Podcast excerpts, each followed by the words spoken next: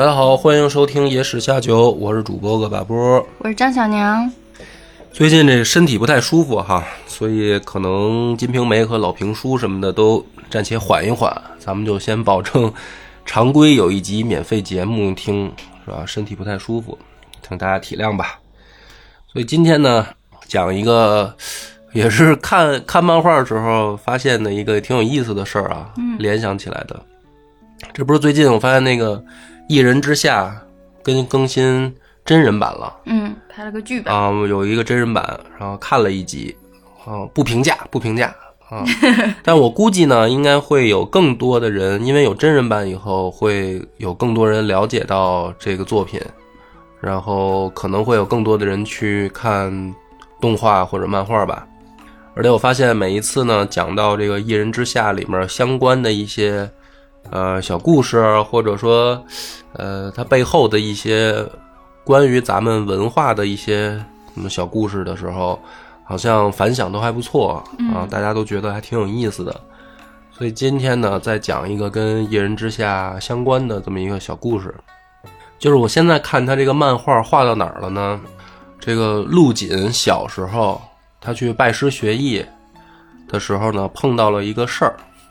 他去这个三一门的时候呢，当时正好有三个小孩儿都去拜师，一个就是陆锦，然后一个是刘德水，嗯。还有一个就是李慕玄，嗯。啊，就是三个人都去三一门想拜入这个门下，结果呢，这个三一门呢就把他们三个小孩儿啊放在山下的一个平房里，这个平房里有啥呢？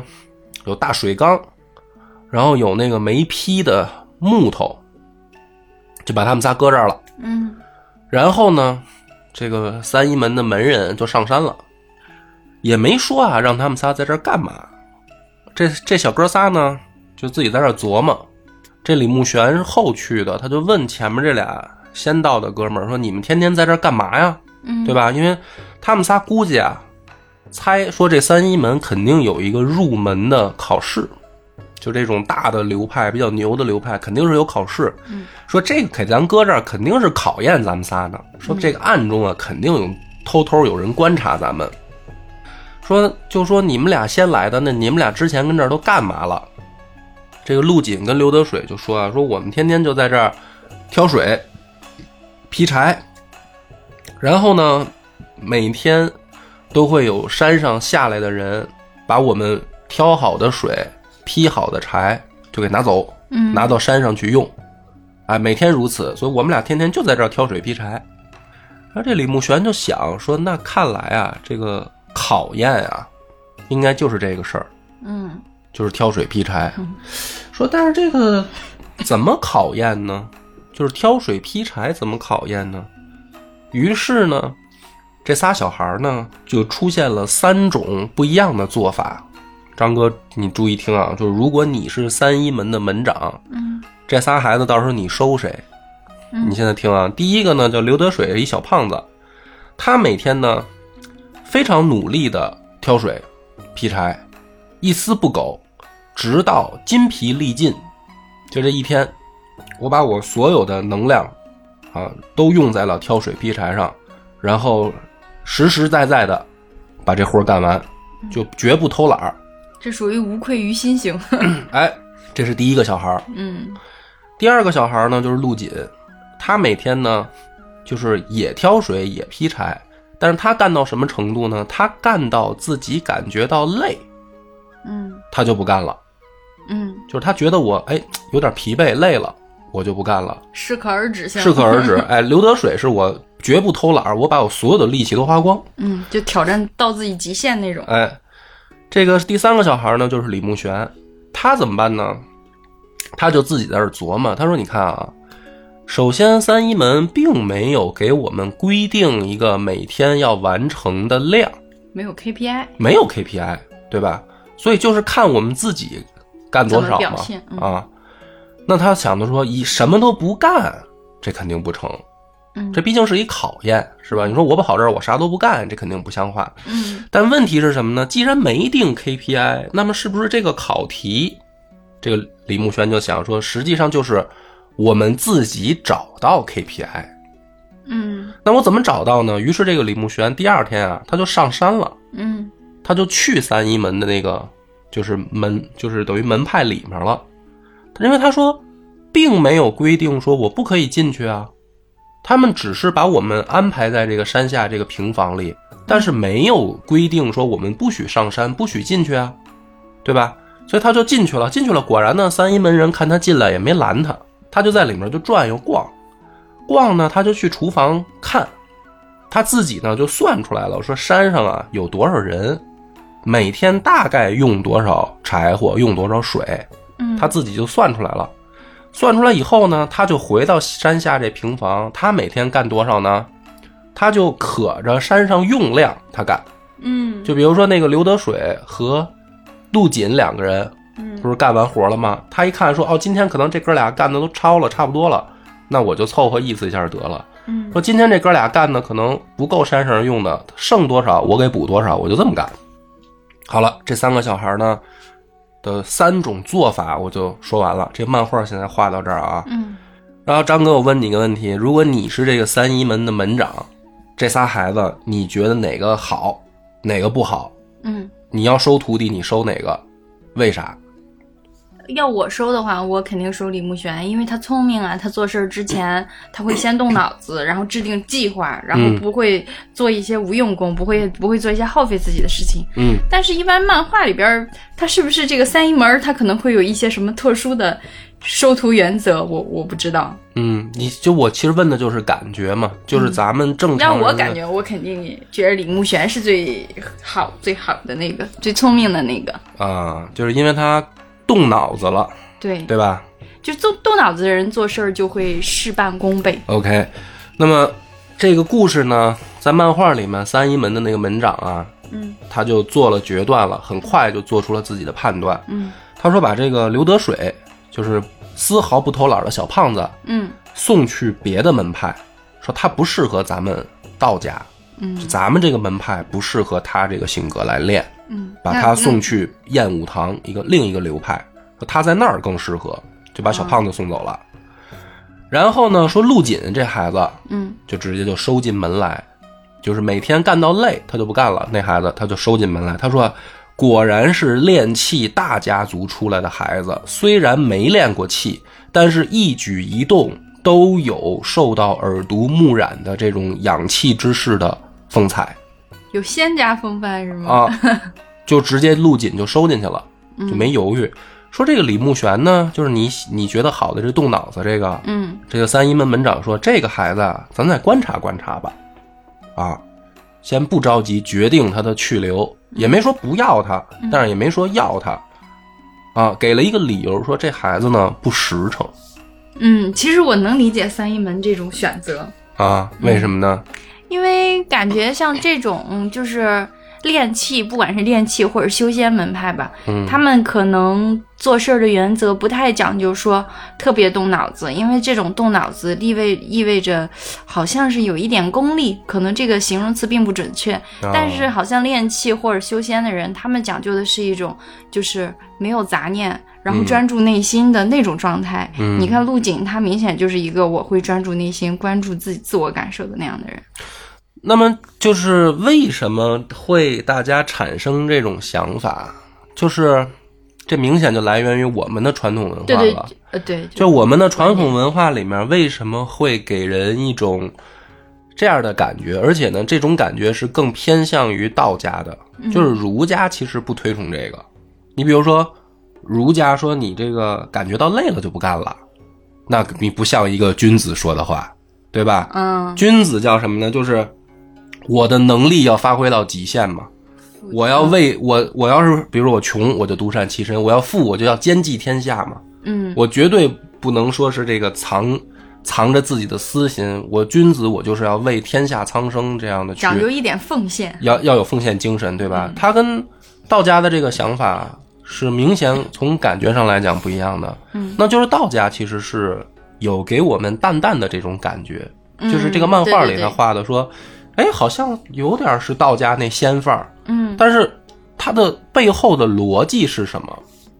就是为什么道家要推崇这样的行为处事方式？它总得有逻辑，也不能说我们就这样，因为显得有范儿，不对。是那个道法自然，嗯，道法天成道法自然，啊。，对，那怎么？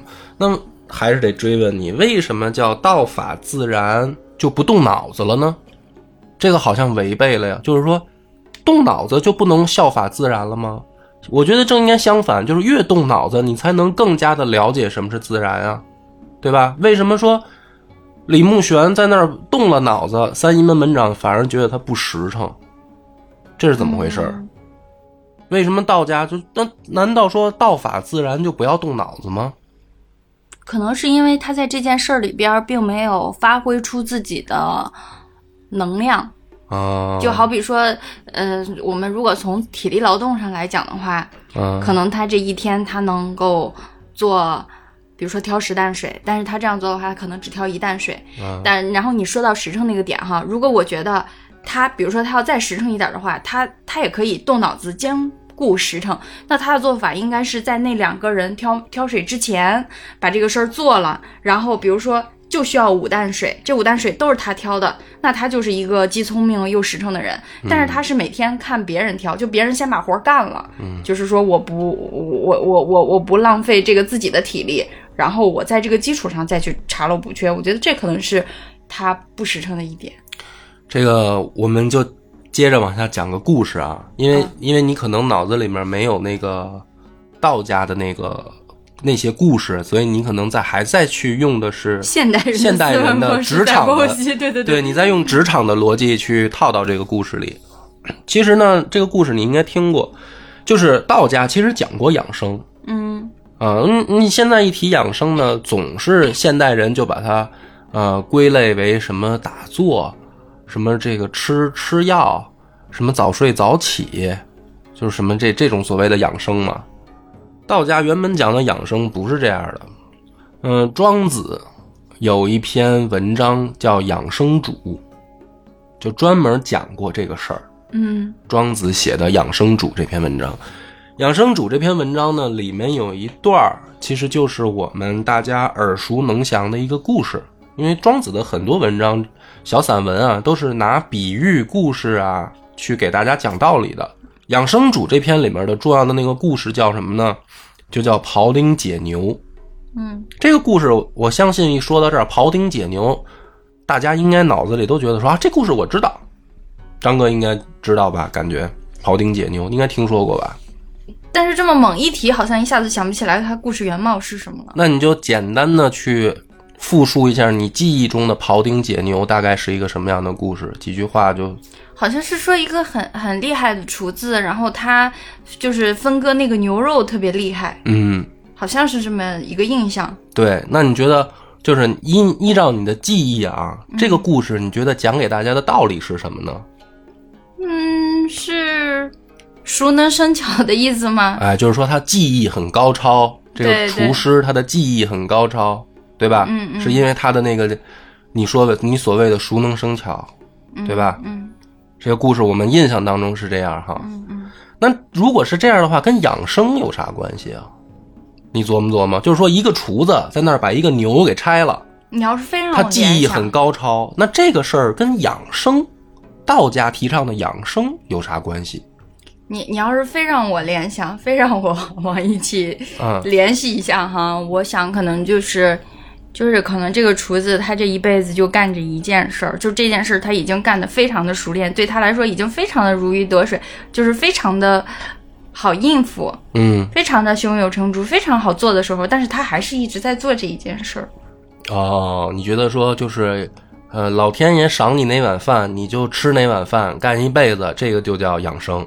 对他也不会去逼迫自己再突破什么新的技能，或者就是比较安于现状那种状态。但是这个安于现状还不是说不努力、不上进那哎种感觉。，OK，所以我可以讲，开始讲讲，重新讲一下这个故事了。我讲完了，你就明白，说为什么这个庖丁解牛的故事，跟前面陆锦拜入三一门的这个故事，左若彤夸他那个话就相关了。这就是道家的养生啊。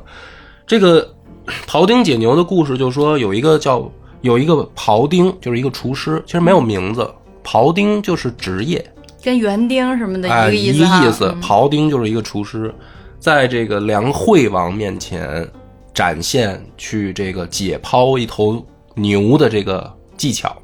那么 梁惠王就看见这个厨师呢，叫手之所触，肩之所以，足之所履，膝之所以，就是等于这个厨师呢，拿手抵抓住这个牛，拿膝盖顶住它，然后肩膀靠住它，就开始动刀了。嗯啊，要开始解剖这头牛了。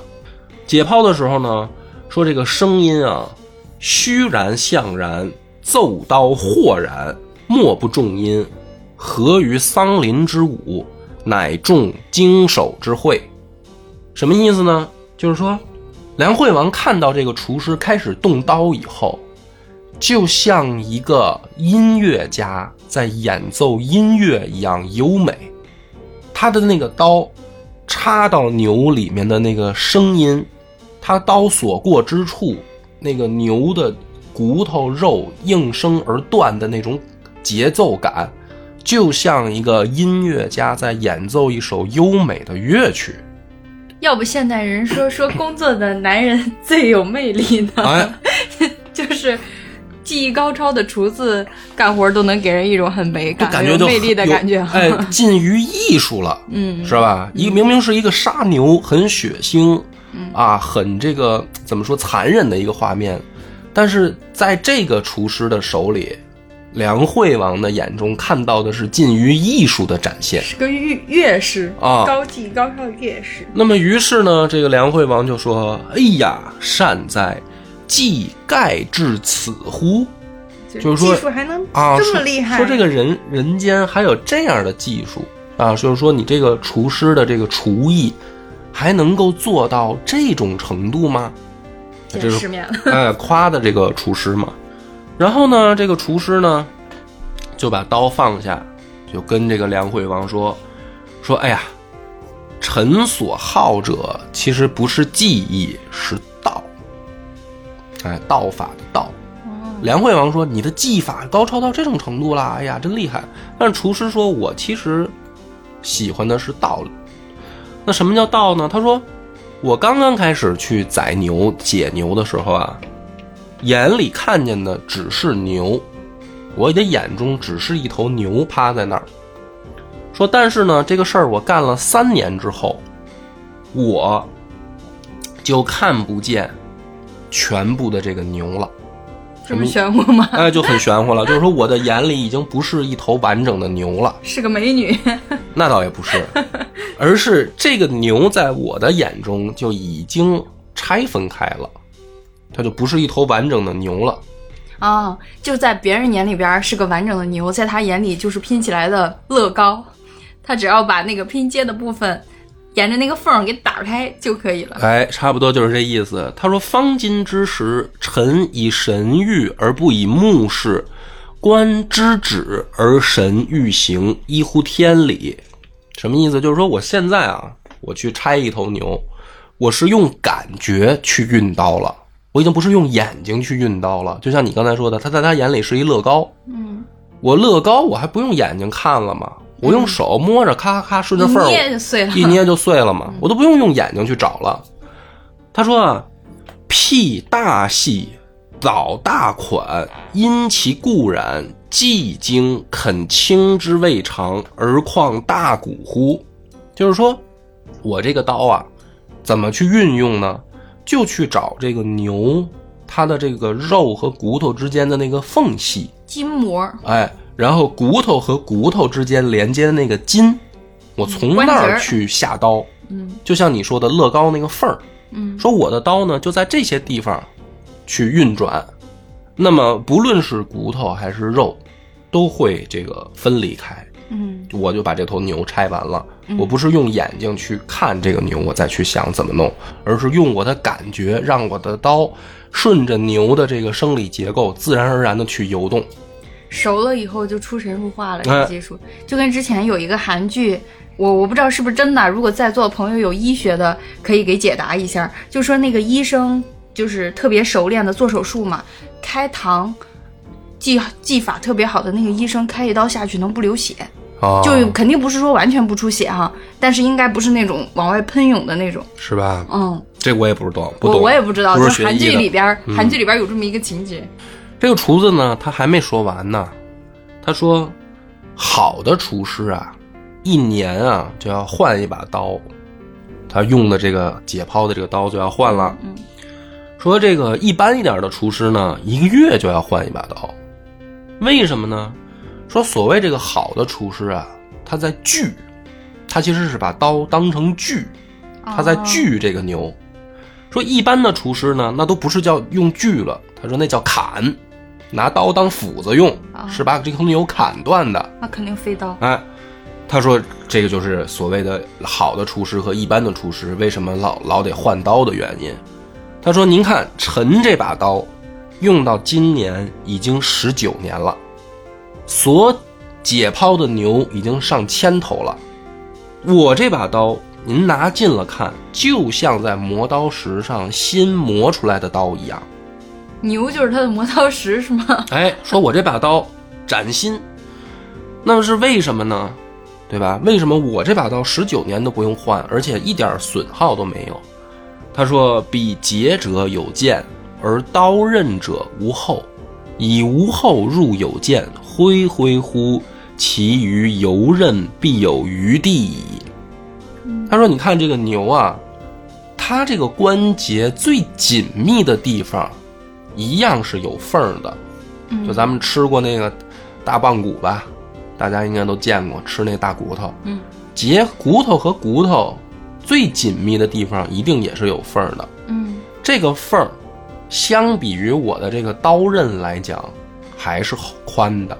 嗯，说我的刀刃的薄度是一定能够插进这个缝里去运刀的撬开的相当于。啊。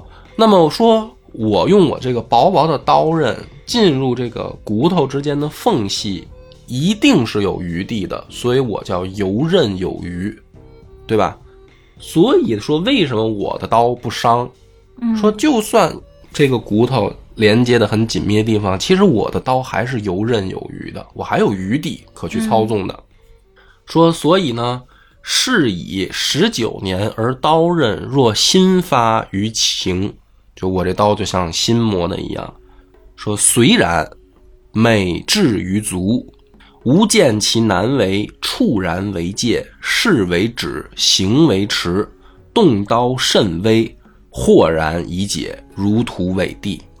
他说：“您别看我是干这么多年了，嗯但是呢，说这个最难解牛的地方，倒不一定是骨头和骨头之间，是啊，这个筋呢团在一起的那些地方。说那些地方呢，它没有那么坚硬，但是这些筋啊聚集在一起的时候，你也不是能够轻易的就划开的，也是要使一些力的。嗯那么这个呢，就比骨头之间就更要难处理了。嗯那么我呢，就需要更加的聚精会神，更加的小心轻微的动刀，让我的刀在经络之间，就是筋之间去游走，嗯，而不是砍断筋。嗯就是骨头之间我是游走嘛，嗯对吧？筋呢它软啊，那我就更要小心的去顺着它的这个生长的脉络去游刃。所以说这个是难的地方，但这种难的地方，我现在都已经慢慢慢慢都能用我的这个方法去解决掉了。说所以呢，这个牛在我面前，我去解它的时候叫豁然一解，如土为地，就是像那个土土啊碎了一样，咵就嗯瘫在地上了。这头整完整的、结实的、壮硕的牛，就像土散了一样，就都散在地上了。嗯那么我这个时候呢，就提刀而立，为之四顾，为之踌躇满志，善刀而藏之。啊，我就结束了我的工作，然后我很有成就感，对吧？就叫为之四顾，我周围是吧看一看，然后踌躇满志，心里面有一种满满的这种满足感，确实是道。啊，那么文惠王就说啊，就是梁惠王说：“善哉，吾闻庖丁之言，得养生焉。”他说：“哎，你这个话说完了，让我明白了养生的道理。”故事讲完了，那么我们就接着再来问问张哥，这个厨子讲了一个宰牛、解剖牛的过程，嗯那为什么梁惠王听完了以后说：“哎，我明白养生的道理了呢？”最后再破一下这个闷儿，这个故事可能就通了。张哥，想想为啥梁惠王会给出这样的评价呢？我觉得这个梁惠王肯定是很很聪明、很有道法的一个人，因为我听完了之后，我并没有发现他跟养生有什么关系。如果非要说有什么关系的话，那可能就是凡事儿不要硬来，不要违抗天命，不要就是像那个厨师说的。就不要像那种普通的庖丁一样拿着那个大刀往骨头上砍，嗯，然后可能就是找缝隙。所谓找缝隙，应该就是叫什么呀？还是那个道法自然吧，讲究顺势而为。嗯，你已经其实解释清楚了，但是我再帮你规整规整，就把它点透啊。庖丁解牛的这个故事，大家以为它主体是庖丁。是这个厨师对吧？嗯，其实梁惠王所谓的养生之道，它的主体不是那个庖丁，是那把刀。那么为什么说是那把刀呢？那把刀为什么十九年不用坏？就是在庖丁的这个好的庖丁的手里，为什么十九年不用换？而在一些说是还良好的厨师或者一般的厨师手里，一个月最多一年就要换呢？因为庖丁手里面的刀。是符合养生之道的。那什么叫养生之道呢？就是稍微损害刀一丁点的事儿，庖丁都不干。嗯，就是他在去拆这头牛的时候，但凡有一点会损伤刀的可能的动作，他都不做。所以他这把刀用了十九年都没有换。也就是说，如果他继续按照这种方式去运作的话，他的刀甚至可以用到永远。对吧？嗯，因为他但凡在拆牛时候损害刀的事儿，他都不做。嗯，那他的刀就接近于永远。这就是道家所谓的养生。它的道理就在这儿，就是庖丁他最牛的。你看武侠里面有有一般用这个庖丁解牛当成招式的，会给人一种感觉是什么呢？说庖丁用那把刀是一把神兵利器。嗯，说这个厨师他用天外陨铁打造了一把菜刀，那这把刀其实你要拿它锻造兵器的话，那就是倚天剑屠龙刀的级别。说它削铁如泥，所以庖丁之所以厉害，不是他厉害，是他手里那把刀厉害。对，就偏了。但凡把这个故事讲成这样的人呢，他就完全不理解什么叫道家思想。庖丁那把刀之所以不用换，厉害的是庖丁本人。他厉害的之处就在于他让刀符合养生之道而运作，所以梁惠王听完这个故事，他说：“哦，我明白养生的道理了。”那么他就是进一步把这个道理扩大到解剖牛以外的所有事物，就是说世间的万事万物，它的道理其实都是这样。嗯，如果你明白这个道理，你就懂得了养生。那么，比如说我们人，如果你把你自己想象成那把刀，那么就是但凡损害你自身一点儿的行为，你都不要做。哦，那么你就真正明白了养生之道。那是你就能活得长久。那是比如说，就像这个不要熬夜，不要抽烟这种，就算损耗不算不，这个 不是这个是你理解错了。就是我们先把前面那个故事的。这个闷儿解了，嗯，就为什么三一门的那个门长，他毫不犹豫的就把陆锦收了，嗯，然后说，你看这个大家族养气的家族，果然就是虽然孩子还没练呢，耳濡目染就已经感受到了他们家族的这个所传达的这种这种行为举止的这个风采嘛。陆锦就是他就是砍柴劈水，他到自己感觉累，他就砍柴劈水，砍柴挑水啊，砍柴挑水嘛，他就。到自己累的时候，他就不干了。嗯，就是符合这个，嗯，养生道家的思想，不能以损害健康为前提去完成任务工作。嗯，对，所以说这个呢，就是所谓的道家去修炼当中对自己的诚实。嗯，就是你干任何的事儿，其实不是干给别人，你是在干给自己。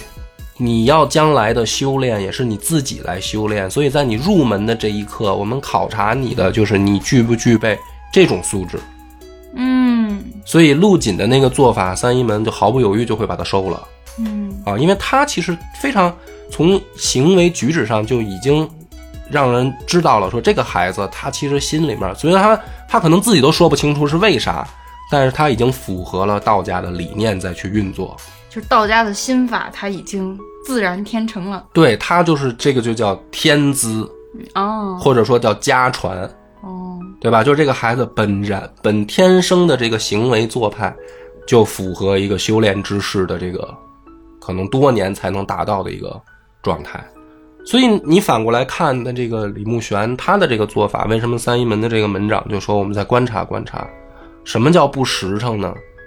其实问题就出在这儿，你是很聪明，动了脑子，你目的性也很明确，但是其实这个都是做给别人看的，就是你对自己有没有做到诚实？嗯就是你去砍多少柴，劈多少水，你猜的是别人的心思，嗯对吧？嗯但你自己的标准在哪里？嗯你没有去重视。其实你自己的标准在哪儿呢？就是你累不累嘛？嗯，你累了就不要干了。嗯这个就是修炼最重要的，你对自己诚实，而且是顺应养生之道的，或者就叫顺应道法的一种修炼方式。但你没有，你关注的是别人让我干多少呢？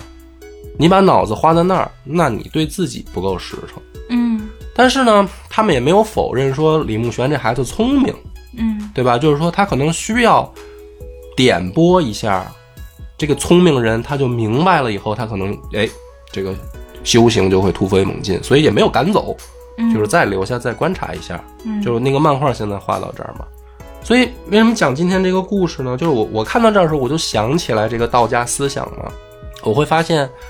嗯，我们日常生活当中很多其实都可以运用所谓的这种道家思想，嗯就是比如说张哥经常就会很焦虑，处在一种很焦虑、内心很很烦躁的状态，嗯，对吧？你会受到这个外界的影响，主要是工作环境的主要是工作来源的这个压力。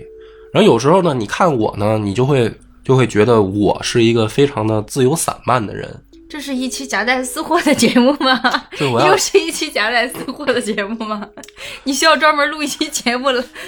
就我发现我好多好多好多事儿，如果他这个拿到节目里来说，你就能耐心听我讲完了。哎呀，平时早让你闭嘴了，对，平时你早就让我一脚踹过去了。让我滚一边去了嘛。原来原来铺垫了那么久，这儿才是真正想哎说的。，你看，其实庄子要告诉人们的一个道理是什么呢？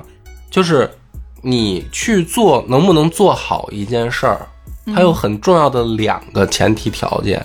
嗯，第一个是你是不是顺应了一个所谓的天道，嗯。第二个是你对这个天道去从运用从事的时候，你是不是内心能够正向的感受到正反馈？嗯。就是庖丁，他正是因为顺应了天道以后，他才有解完了牛以后叫试刀，然后而立，四顾这个环视四顾而踌躇满志嘛，这是一种心理满足感。嗯那么这种心理满足感呢，它来源于因为他顺应天道去干这个事儿，他干完了以后，他就很有成就感，也就是说，他从中找到了快乐。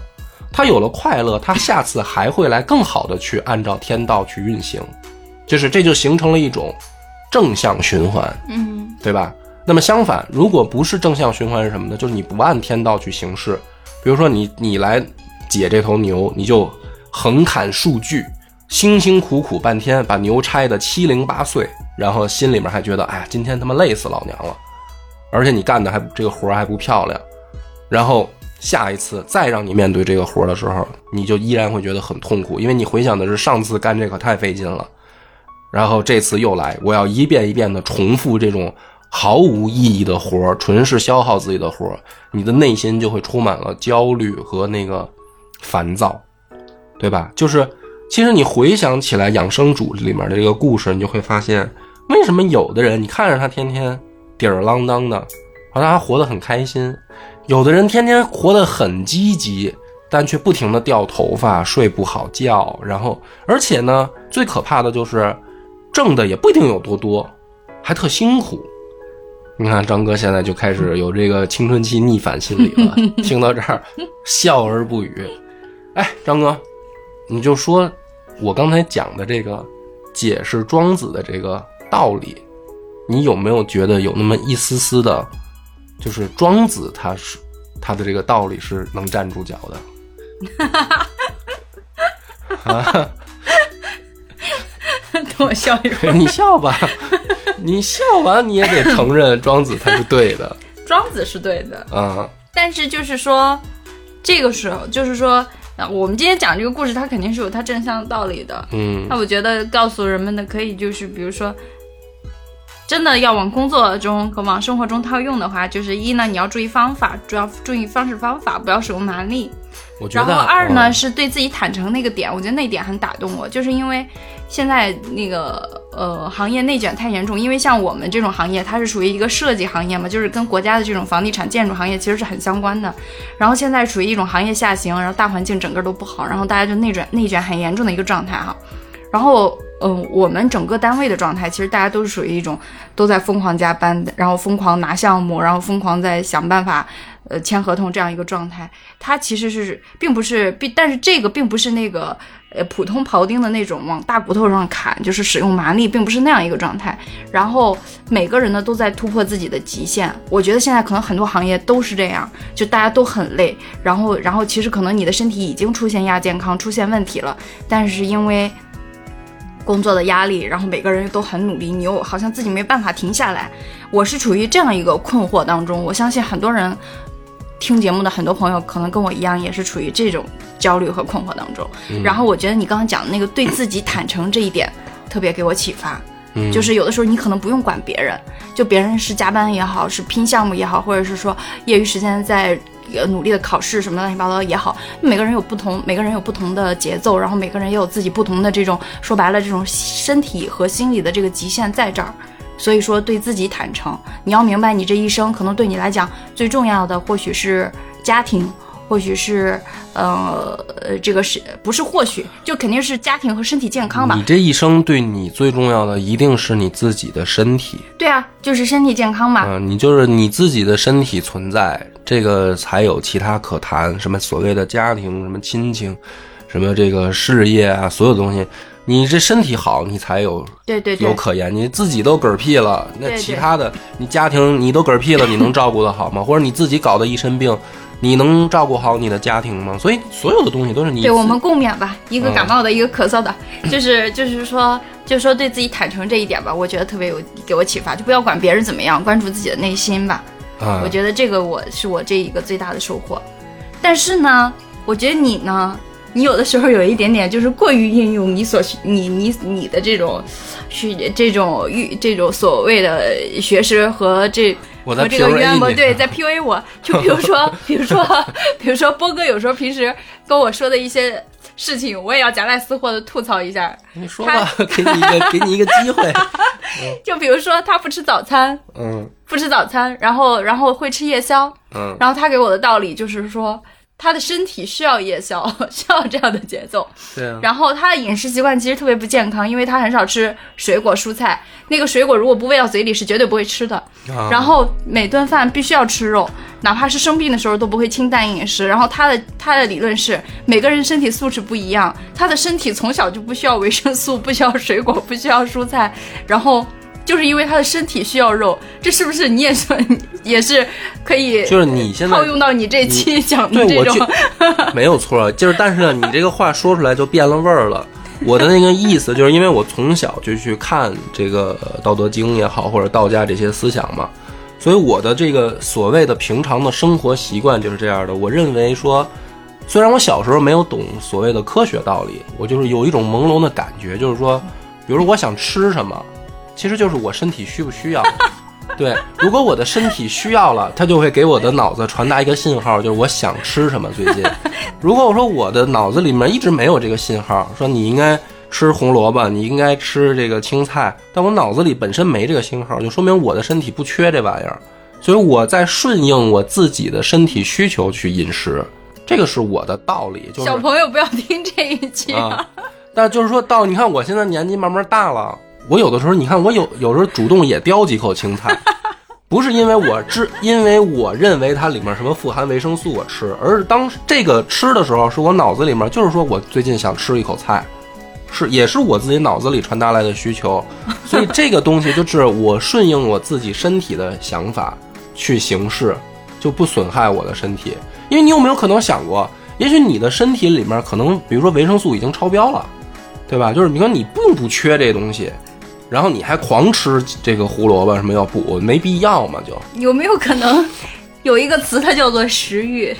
不是啊，肉其实也是啊，就是说，你看我虽然爱吃肉，但是我不是说就是说我要吃到那个，我就吃几口我也就腻了。我不是说哎我就照死吃什么的，就是导致我都或者说呃怎么讲，就是出现一些过度饮食，也也不是嘛。嗯，就疯狂发胖，不是过度饮食的这个后果是吗？我就到这个年纪，本来就可能会发胖嘛，因为我新陈代谢没有年轻的时候快了，它肯定自然而然就容易长胖一点儿。所以这个其实也符合我的道理，就是说，我认为一个人好不好看，他到那个年纪，他应该出现的是什么状态，那个就是最好看的。你比如说，你看，所以我从来不劝你减肥什么的。你看，就是咱们之前这个，比如说珊珊也好，还是丑丑他们什么的，他小时候他就是长不胖，对吧？他瘦干狼似的，然后到他成年了，哎，他慢慢就吹起来了，就长胖了。那你说那个这些猫猫狗狗，它胖起来，你说是不是好看呢？对吧？但是你不能猛塞它，你说天天给它吃好的，把它吹成球，弄成猪一样，那也不好看了。就是你你你要是顺应它在这个时间段该有的样子，那个就是好看的。就是自然而然，你看它就，比如说毛发就光泽就亮，然后有一点点肉，然后这个这个猫也好，狗也好，显得是有劲儿，很健美，但是又不是皮包骨头，那个就比就是比别的猫就好看，或者比别的狗就好看，是因为它符合它原本该有的样子。所以我一直就认为，比如说这个女生啊，说真的说这个什么节食要瘦，就是身上没肉什么的，或者说太胖了。它其实都不符合那个所谓的正常了，以后它就不好看了。你比如说一个一米七多那种模特身材，跟那个瘦的跟电线杆似的啊。你说咱就说啊，那东西就是说怎么叫东西啊？就是说那样的审美真的，那种审美真的是所谓的美吗？它是那种所谓的 T 台上的美，嗯，对吧？它是模特走秀在 T 台上，它有它的作用性嘛？因为它要展示衣服嘛。他要用自己的身体比例展示那个衣服的美，但是回过头来，这个人他如果瘦成那样，就是那样的比例啊，还美吗？我并不觉得美。就是这个是当然非常个人的一家之言啊，就是大家只是且听且乐一下就完了。我觉得这儿比较容易招骂，我就不发表意见，是吧？对，就是说很很多事情，其实你是顺应自己的内心，顺应自己内心所怎么说呢？所所产生的这种想法，然后如果还很有成就感，就哪怕说打游戏这件事，其实也是一样的嘛。熬夜什么的，过美国时间什么的，都是因为你的身体作息需要这样。但如果你干完以后自己确实很开心，你就是很开心。不是昨天晚上打一宿游戏，今天早上从我睁眼，然后就一直睡到刚刚。你你你很你很开心，是不是？你很开心，就说明没什么问题嘛。说明你的身体需要这样的。就说如果我很开心，张哥很不开心，那这件事明显我没什么错嘛。是不是？好，本期节目到此结束。又是被你被你 CPU 的一天。我们的微信公众号叫“柳南故事”，柳树的柳，南方的南。如果还没听够的朋友，欢迎您来订阅关注。